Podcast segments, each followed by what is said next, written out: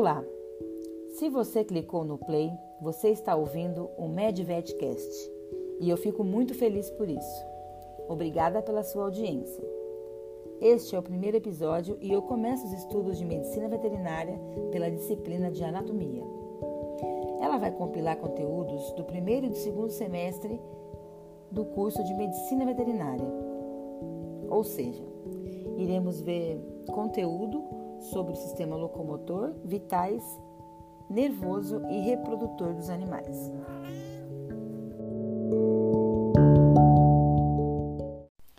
Vamos começar então pelo conceito de anatomia. A palavra anatomia vem do grego anatomien. Ana significa parte, tomen significa cortar, separar ou seja, anatomia significa cortar em partes. A anatomia é o ramo da ciência que trata da forma e estrutura dos organismos. No período inicial do seu desenvolvimento, a anatomia era uma simples ciência descritiva e ela era baseada em observações realizadas a olho nu ou e com o uso de instrumentos simples de dissecção, bisturi, pinças e etc. Dissecção, por sua vez, é uma palavra que também vem do grego dissecare, que significa dis, significa em partes, secare significa seccionar, cortar, separação das partes que compõem o corpo por sucessiva incisões. Então, a anatomia vem de separar, cortar, dividir em partes. Faz muito sentido porque a gente acaba estudando as partes né, do, do corpo, seja ele humano ou animal. É, geralmente, em laboratórios de anatomia, você vai encontrar é, o corpo do animal separado. Você vai estudar separadamente os ossos, os músculos, é, os sistemas né, circulatório, respiratório, urinário, é, endócrino, e faz todo sentido, então, o conceito da palavra anatomia e da disciplina anatomia.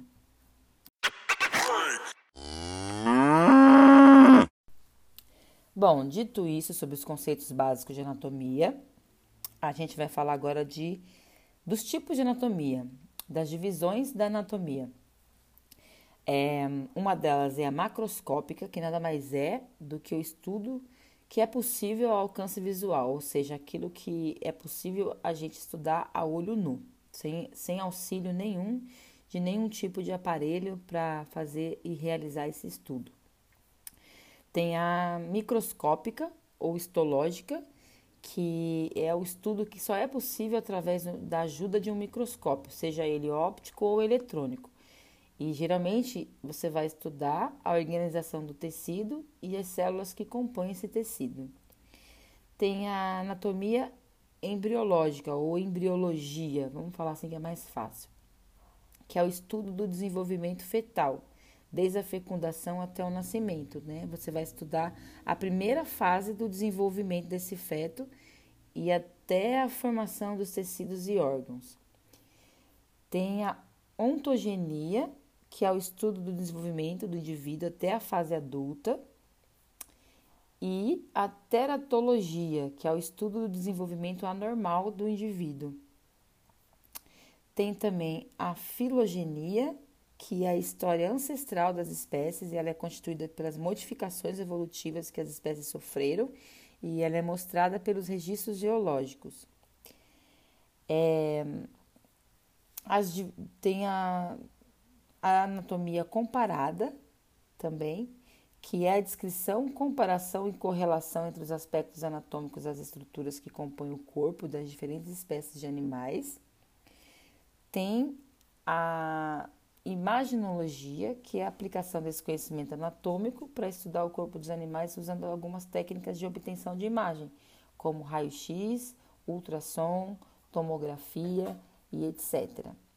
E tem também a específica ou especial, que é a descrição, descrição das estruturas anatômicas de uma, de uma específica espécie, como por exemplo é da medicina humana, que chama antropotania, que é anatomia humana, ou quinotomia, que é anatomia do cão. Tem também a hipotomia, que é anatomia do cavalo, e por assim vai. Tem também a anatomia patológica, que é o estudo das alterações e estruturas é, funcionais dos organismos ocasionados por uma doença. Que a gente vai estudar isso, mas não nesse semestre, e nem no primeiro, nem no segundo, nem no primeiro. Vai entrar no segundo semestre, tá bom? É, tipos, maneiras de se estudar a anatomia. São métodos, na verdade não são tipos, são métodos de se estudar anatomia. Tem anatomia sistêmica, anatomia topográfica e anatomia aplicada. A anatomia sistêmica ou descritiva, ela divide o corpo em aparelhos e sistemas. É, o corpo é formado por órgãos que se agrupam em aparelhos que têm origem e estruturas similares e estão associados para realizar certas funções. Então, é por isso que se estuda eles juntos. Por exemplo, a gente tem a, a osteologia, que é o estudo dos ossos, a artrologia ou sindesmologia, que é o estudo das articulações e dos acessórios, a miologia, estudo dos músculos, esplanctologia, estudo das vísceras, angiologia, estudo dos órgãos do sistema circulatório, neurologia, estesiologia e por aí vai. A gente tem também anatomia topográfica, conforme eu acabei de falar, que é o estudo de determinada região do corpo, sua relação de vizinhança com as demais e as relações de vizinhança entre as estruturas que compõem. Ou seja, estuda as regiões relacionando as partes entre si. A gente usa alguns termos, inclusive, para você para você meio que identificar é, as peças, os órgãos, é, na região que ela está no corpo, entendeu? Se você usa dorsal, por exemplo, para falar de um órgão, de alguma coisa que está mais próxima do dorso do animal, que é as costas, vamos dizer assim, né? E você usa ventral para se referir a, um, a algo que esteja próximo ao ventre do animal ou cranial, mais próximo do crânio, caudal, mais próximo da, mais próximo da cauda. E por para isso você divide em planos, né? E eixos, chamados plano mediano, plano frontal, plano transversal, eixo, é, enfim, a gente vai estudar planos e eixos no próximo episódio. E tem também a anatomia aplicada que ela considera o anatômico, tudo isso que a gente acabou de falar, em relação a outras disciplinas, como a cirurgia, a semiologia, a clínica, né? Você aplica esses conhecimentos todos anatômicos que a gente vai ver nas outras disciplinas que inclusive vai vamos estudar no futuro, né? Não vai ser nem agora. Mas enfim, é isso daí.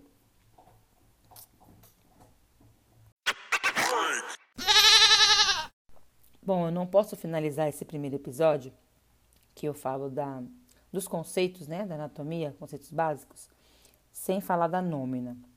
O que, que é a nômina? É uma nomenclatura, né?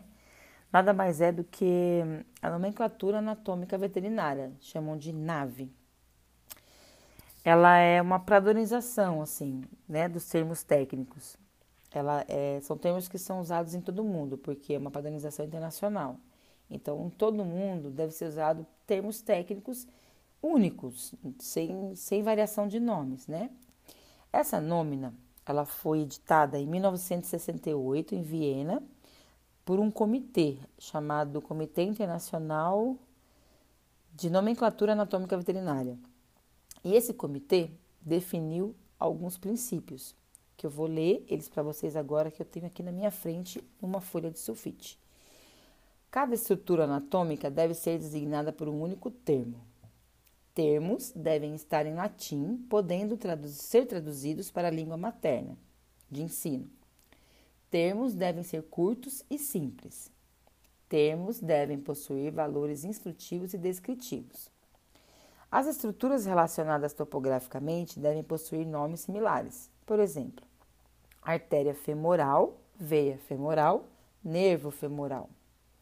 Os adjetivos diferenciais devem ser opostos. Por exemplo, para falar da boca, a gente fala lábio inferior, lábio superior. É, superficial e profundo, quando a gente fala dos músculos. Interno e externo.